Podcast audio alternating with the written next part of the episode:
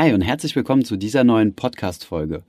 In dieser Folge haben wir mal die Frage eines Community-Mitglieds aufgegriffen, welches von einem freien Finanzberater oder Makler beraten wurde und ein Produktangebot unterbreitet bekommen hat.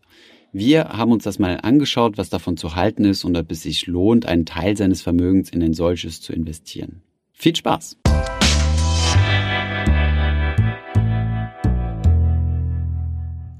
Hi, mein Name ist Thomas von Finanzfluss und das hier ist eine weitere Folge von Frag Finanzfluss. Wir haben uns einmal einen Kommentar von Vitali herausgesucht. Ich lese es am besten direkt einmal vor. Hallo, vielen Dank für das Video. Ich hätte da eine Frage. Mich hat ein Berater von Tezis besucht, das ist ein Strukturvertrieb, und mir seinen Sparplan angeboten. In Klammern Fonds plus Versicherungsmantel. Das Konzept klingt wirklich interessant und ich bin am überlegen, ob ich ca. 10% meines Nettoeinkommens in diesen Sparplan von Tezis stecken sollte.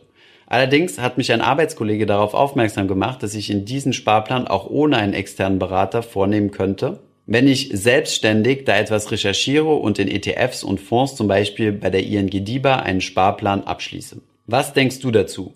Lieber sich einen externen Berater wie Tezis holen oder alles auf Eigenrecherche ausprobieren?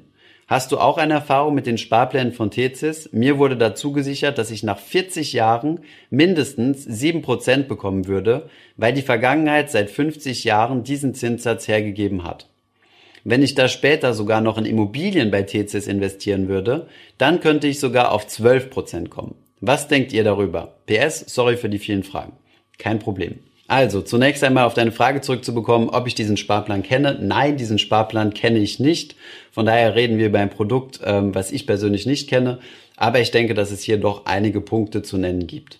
Zunächst einmal ist es wichtig zu wissen, dass Tezis ein Finanzvertrieb ist. Das heißt, der Berater wird auf Provisionsbasis bezahlt. Das bedeutet, die Kosten bei diesem Produkt werden sehr wahrscheinlich nicht unerheblich sein. Das lässt sich auch daraus lesen, dass du schreibst, dass es sich um einen Fonds in einem Versicherungsmantel handelt. Ich vermute, dass es hier einfach eine fondgebundene Lebensversicherung ist, was häufig von solchen Beratern angeboten wird.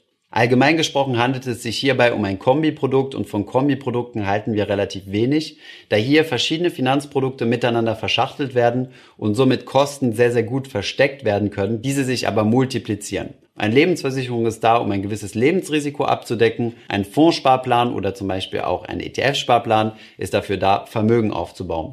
Diese beiden braucht man nicht miteinander kombinieren. Wenn man nämlich diese beiden Bausteine haben möchte, dann kann man ein Produkt und ein zweites Produkt abschließen und jeweils optimieren. Als kleiner Einschub, bevor wir auf die weiteren Fragen eingehen, vielleicht einfach hier mal eine kleine Schritt-für-Schritt-Anleitung. Wenn euch jemand, egal wer, also ein Berater aus einem Strukturvertrieb, Bankberater oder wer auch immer, ein Produkt unter die Nase legt, wie man denn damit vorgeht. Also als erstes ist es wichtig, dass ihr zunächst einmal alle Papiere mitnimmt, die man euch anbietet und natürlich nicht direkt beim ersten Meeting unterschreibt. In diesen Unterlagen, die sehr wahrscheinlich ziemlich viele Seiten haben werden, was für euch zunächst einmal gut ist und von der EU auch vorgeschrieben ist, werdet ihr alle nötigen Informationen finden. Falls das nicht der Fall sein sollte oder der Berater euch zum Beispiel nur irgendwelche Zahlen irgendwie aufzeichnet in seiner Beratung, solltet ihr die komplette Dokumentation auf jeden Fall erfragen und euch in das Thema reinlesen. Dann könnt ihr entspannt einige Stunden da rein investieren von eurer eigenen Zeit und im Internet mal recherchieren, was es zu diesem Thema gibt, wenn ihr diese Verträge nicht versteht. Versucht auf jeden Fall auch herauszufinden, wie viel euch der ganze Spaß denn kostet. Wenn ihr damit Schwierigkeiten habt, das Ganze zu verstehen, dann könnt ihr immer noch in eine Verbraucherzentrale gehen und euch dort kostenlos beraten lassen und denen diesen Vertrag zeigen. Wenn ihr einen Schritt weitergehen möchtet, könnt ihr auch einen Honorarberater aufsuchen. Ein Honorarberater wird nicht auf Abschluss bezahlt, das bedeutet, er erhält nicht dann eine Provision, wenn ihr irgendein Produkt bei ihm abschließt, sondern ihr müsst ihn stundenweise bezahlen. Aus diesem Grund, wenn du tatsächlich mit dem Gedanken spielst, in diesen Vertrag zu investieren, solltest du auf jeden Fall wissen, was sind die Kosten, wie ist dieser Vertrag strukturiert, in was investiert er und Fonds alleine reicht da nicht. Du musst schon wissen, in welche Fonds investiert er und in welche Regionen investiert er. Ist das ein teuer, aktiv gemanagter Fonds, bei dem du vielleicht noch zusätzlich ein Management bezahlst, zusätzlich zum Versicherungsmantel? Oder sind es vielleicht kostengünstige ETFs? Was ist im Versicherungsmantel drin? Ist das einfach nur ein Steuerkonstrukt oder sind hier vielleicht noch teure weitere Versicherungen drin, wie zum Beispiel eine Berufsunfähigkeitsversicherung, die auf dich gar nicht abgestimmt ist, eine Todesfallabsicherung, die du eventuell als Single nicht unbedingt brauchst und so weiter.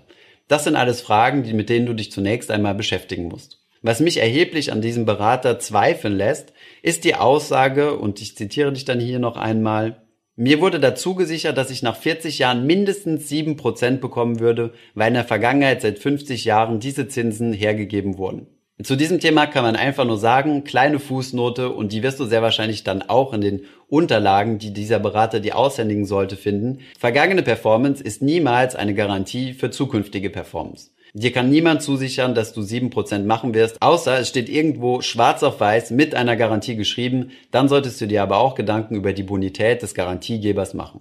Um den Ganzen noch ein Krönchen aufzusetzen, solltest du dann noch mal die unangenehme Frage stellen, auf was sich denn diese 7% beziehen. Bei einer Versicherung werden die Renditeabgaben nämlich häufig auf den investierten Teil gemacht und nicht auf deinen gezahlten Beitrag. Zahlst du zum Beispiel 100 Euro ein, hast 10% Kostenquote, dann werden nur 90 Euro tatsächlich investiert.